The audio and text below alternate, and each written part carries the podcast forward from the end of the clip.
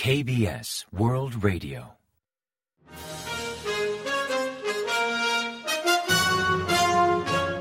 Informativo de KBS World Radio. Bienvenidos un día más al informativo de KBS World Radio. Les habla Javier Castañeda y tras el saludo les avanzamos los principales titulares del día 9 de noviembre. Jun participará en la reunión de ASEAN más 3 y en la cumbre del G20. La Fiscalía registra la vivienda del asesor de Ichemion. El gobierno creará un equipo de trabajo sobre medidas contra desastres.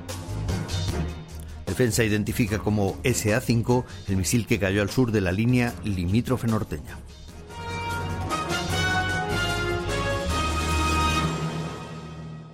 Y tras el avance de titulares les ofrecemos las noticias.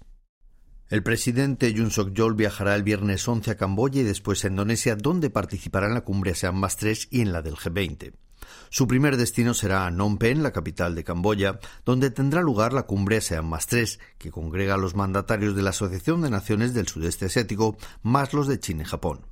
En paralelo, una vez allí asistirá a la cumbre Corea del Sur ASEAN y a la cumbre de Asia del Este. Durante esas actividades diplomáticas multilaterales, Jun presentará sus propuestas para promover la solidaridad con los países del sudeste asiático y la nueva estrategia de Seúl sobre el Indo-Pacífico.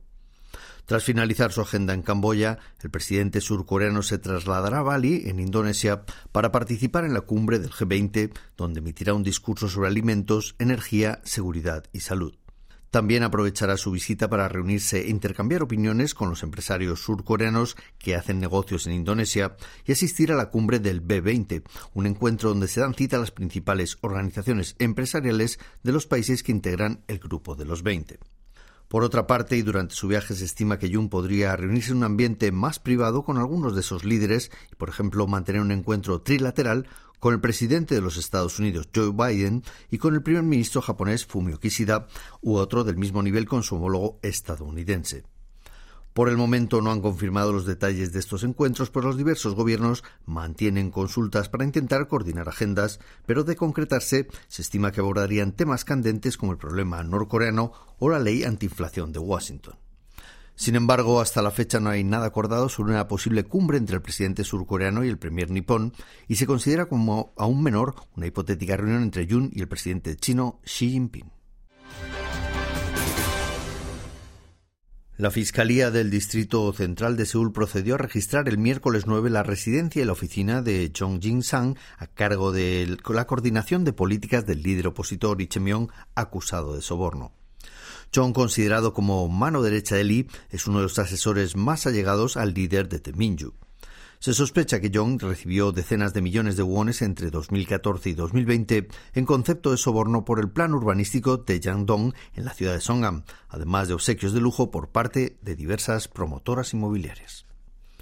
El Gobierno adoptará medidas integrales de seguridad contra desastres para prevenir tragedias similares a la avalancha de Itaewon.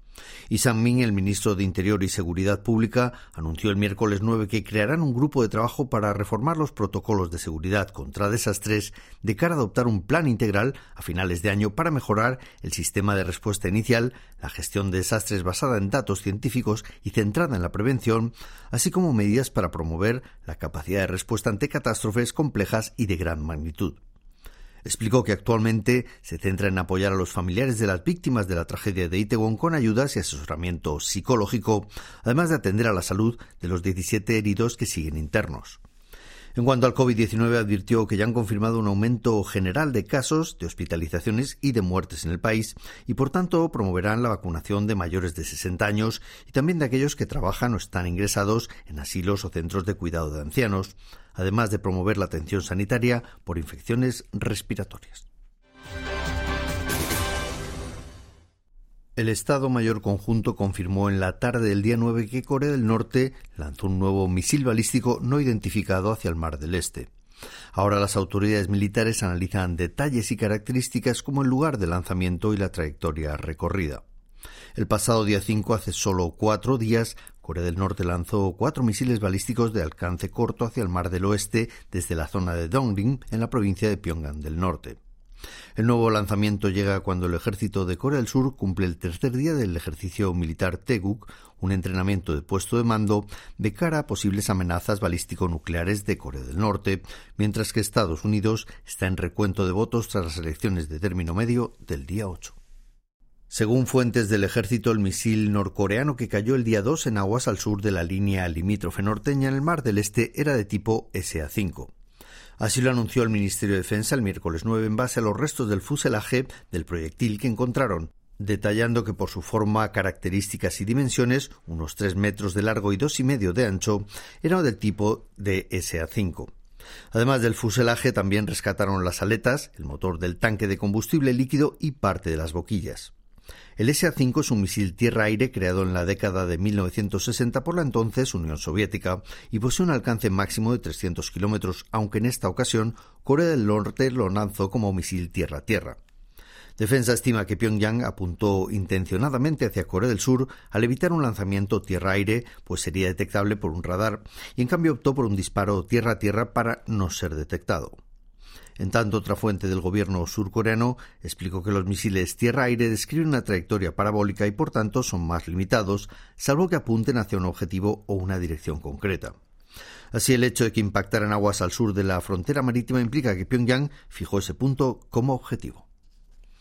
El Departamento de Defensa de Estados Unidos ha reiterado que Corea del Norte envía armas a Rusia, aunque Pyongyang ha negado estas acusaciones. Pat Ryder, portavoz del Pentágono, se expresó así al ser preguntado por nuevos datos sobre el envío de armas de Pyongyang a Moscú.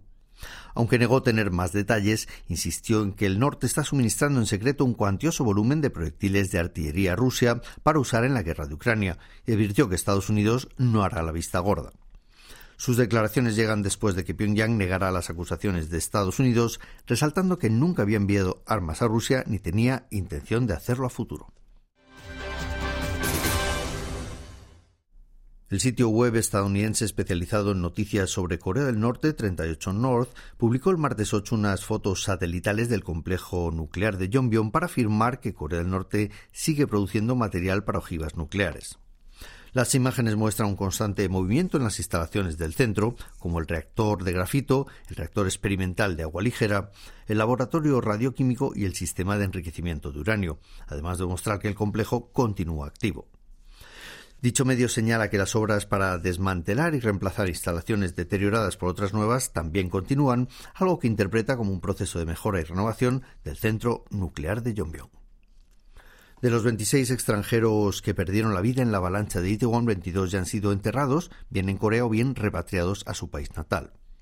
Según explicó en sesión informativa un portavoz del Ministerio de Exteriores, el miércoles 9 finalizó el entierro, la repatriación de 22 víctimas foráneas, mientras que planean repatriar dos más durante esta semana. La cartera está al cargo de los trámites aeroportuarios para repatriar los cadáveres y al llegar a su país de origen son recibidos por la misión diplomática de Corea del Sur para entregarlos a sus familiares. Hasta la fecha, los familiares de 18 víctimas extranjeras ya han recibido la ayuda asignada por el gobierno de Corea y otros seis completarán la solicitud durante esta semana.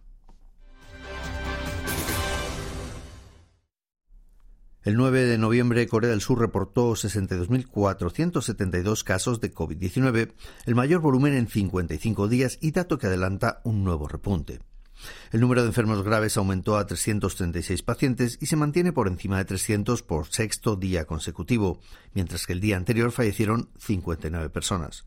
Además, la tasa de ocupación de UCI subió del 15,8 al 25,7% entre mitad de octubre y la primera semana de noviembre. En base a estos datos, las autoridades han confirmado una nueva ola que podría llegar a 200.000 contagios diarios durante el mes de diciembre. Por tanto, el uso de mascarillas en interiores seguirá siendo obligatorio y también mantendrá la pauta de siete días de aislamiento para positivos hasta frenar la propagación. Y ahora pasamos a ofrecerles el pronóstico del tiempo. Para el jueves 10 se espera un aumento en la nubosidad en todo el país y lluvias en la isla de Jeju, aunque las precipitaciones no superarán los 20 milímetros. La temperatura oscilará entre 3 y 12 grados centígrados de mínima en la mañana y entre 17 y 22 grados centígrados de máxima por la tarde. La calidad del aire será regular excepto en Seúl, en Sochong y en Chuncheon y Cholla del Norte, donde habrá un alto nivel de smog. Y a continuación comentamos los resultados del parqué. La bolsa surcoreana mejoró el jueves 9 con repuntes en el parqué principal y también en el automatizado. El índice general Kospi ganó un 1,06% respecto al miércoles hasta cerrar la jornada en 2.424,41 puntos. En tanto, el COSDAC, el parque automatizado, remontó un 0,18% hasta culminar en 714,6 unidades. Y en el mercado de divisas el tipo de cambio sufrió un abrupto descenso y la moneda surcoreana se apreció frente a la estadounidense, que perdió 20,1 unidades hasta cotizar 1.364,8 wones por dólar al cierre de operaciones.